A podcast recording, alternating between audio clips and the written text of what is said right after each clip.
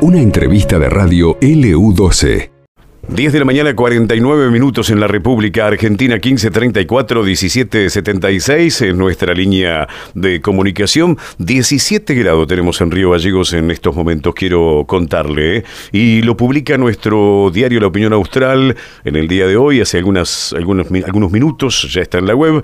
Se entregaron las ambulancias enviadas por Nación a, a tres localidades. Se trata de unidades sanitarias de traslado de última generación financiadas por el plan de reconstrucción del sistema de salud impulsado por el gobierno nacional. La compra de ambulancias para Santa Cruz implicó una inversión de más de 228 mil dólares para tener como, como dato eh, sobresaliente. La vamos a saludar a Verónica de Cristófaro, sí que ella pertenece a la Subsecretaría de Articulación Federal. Hola Verónica, eh, un placer saludarla. Eh, felicidades antes que nada. Igualmente felicidades y siempre es un placer hablar con gente santacruceña, gente de la tierra. ¿Cómo están ustedes? Muy bien, muy bien. Aquí con un poco de viento, pero ayer domingo un día fenomenal. mamadera, mamadera el viento que hay, esa ráfaga, por Dios. ¿Por dónde está? Tremendo. ¿Usted por dónde está? Estoy, Buenos Aires. Yo estoy, sí, estoy, eh, vine a pasar las fiestas con mis padres, acá en San Rafael, y ya estoy en Buenos Aires, estoy acá. Ajá. Eh, eh, doctora, bueno, una inversión importante para, eh, el, digamos, el, el bienestar de, de, los pacientes y de, las localidades, si se quiere, que necesitan de un medio de locomoción de última generación. Claro, sí, sobre todo porque sabemos que todo, todas esas, estas licitaciones que comenzaron en el espesor de una, de una crisis sanitaria tan grande como la que tuvimos, sin embargo, a pesar de eso, estamos impulsando la reconstrucción, como bien decimos, del sistema de salud. Y en este plan de reconstrucción, en la parte que me toca a mí como subsecretaria de Articulación Federal, se llevaron adelante licitaciones importantes. Una que tiene que ver con esto, que es con la manera de trasladar o mejorar la flota en las 24 jurisdicciones, mejorar la flota de traslado de pacientes y también mejorar eh, las condiciones de trabajo de, nuestros ambulancieros, ¿no? Claro. Eh, dice la información es que se entregaron tres de las siete ambulancias, es decir, ¿cuándo usted tiene fecha, conoce eh, cuándo se entregarían las otras? Sí, mira, nosotros el contrato lo firmamos en octubre, estamos, hay una empresa que es la empresa que está preparando las ambulancias porque no son siempre las mismas ambulancias, son ambulancias de traslado ambulancias de urgencia y ambulancias 4x4, porque se considera la complejidad del territorio también. Las que nos están faltando entregar son las 4x4, que son Toyota Hilux, que son acomodadas, digamos, para que cumplan el rol de, de ambulancia, son vehículos aptos para el traslado del paciente en terrenos rurales, porque tienen tracción 4x4, como así también las cubiertas que, que tienen la condición de todo terreno. La transformación cuenta con dos sectores bien diferenciados adentro de la ambulancia, el sector de la cabina de conducción y el compartimiento sanitario, que es donde se traslada el paciente, ¿no?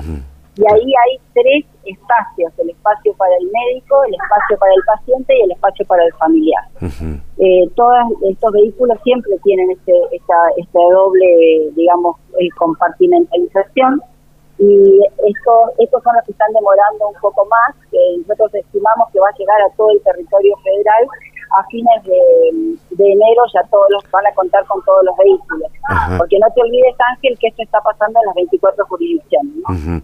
Doctora, dice con equipamiento de última generación, concretamente, ¿qué tipo de instrumentación nueva tienen estas ambulancias dentro de, de lo que es, este digamos, el, el sector donde viene el paciente?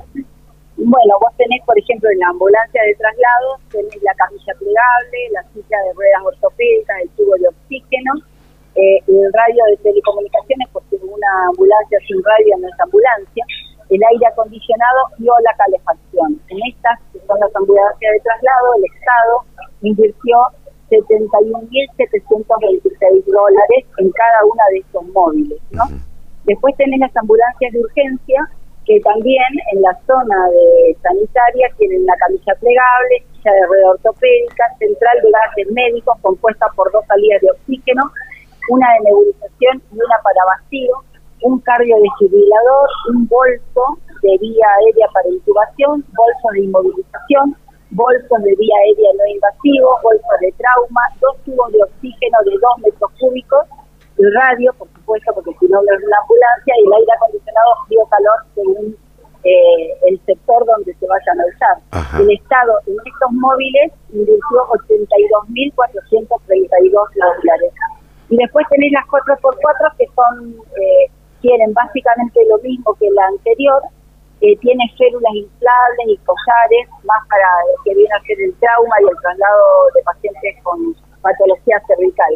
Y ahí se invirtió 80.423 por móvil en cada una de estas ambulancias. Esto es como para dimensionar un poco la inversión para reconstruir el sistema de salud que está haciendo el gobierno nacional y, y cómo esto llega a las 24 jurisdicciones y cada ministro o ministra de cada una de las jurisdicciones dispone su distribución mirando la lógica de su red sanitaria, ¿no?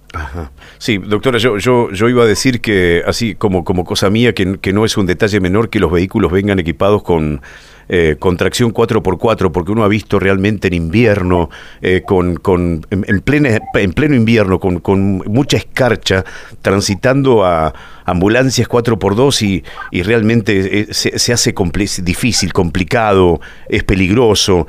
Digo, con un 4x4 cambia el panorama.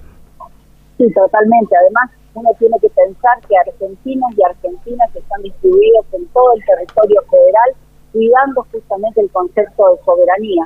Y ahí llega el Estado, porque a otros no les, no les resulta un negocio, entonces es el, el Estado el que tiene que estar presente abrazando a cada uno de esos argentinos y argentinas que están haciendo patria.